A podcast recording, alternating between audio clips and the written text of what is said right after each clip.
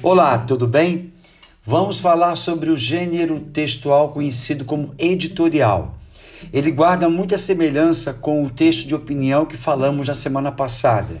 Então, se você se lembra, nós falamos sobre um gênero textual onde a sua opinião ela deve ser bem colocada dentro do texto, ou seja, bem esclarecida.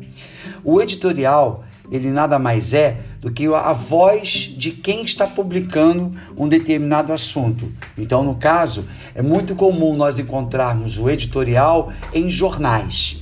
Então, o editor, ele fala em nome do jornal, colocando a posição do jornal em cima daquele assunto.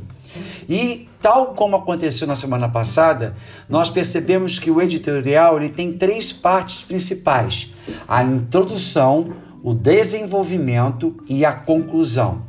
Em cada uma delas, a gente percebe que o editorial ele também vai abrir espaço para um gênero muito interessante que é a carta do leitor. Só que dessa vez o leitor vai se posicionar a partir do que leu naquela, naquela ferramenta, naquele veículo de informação.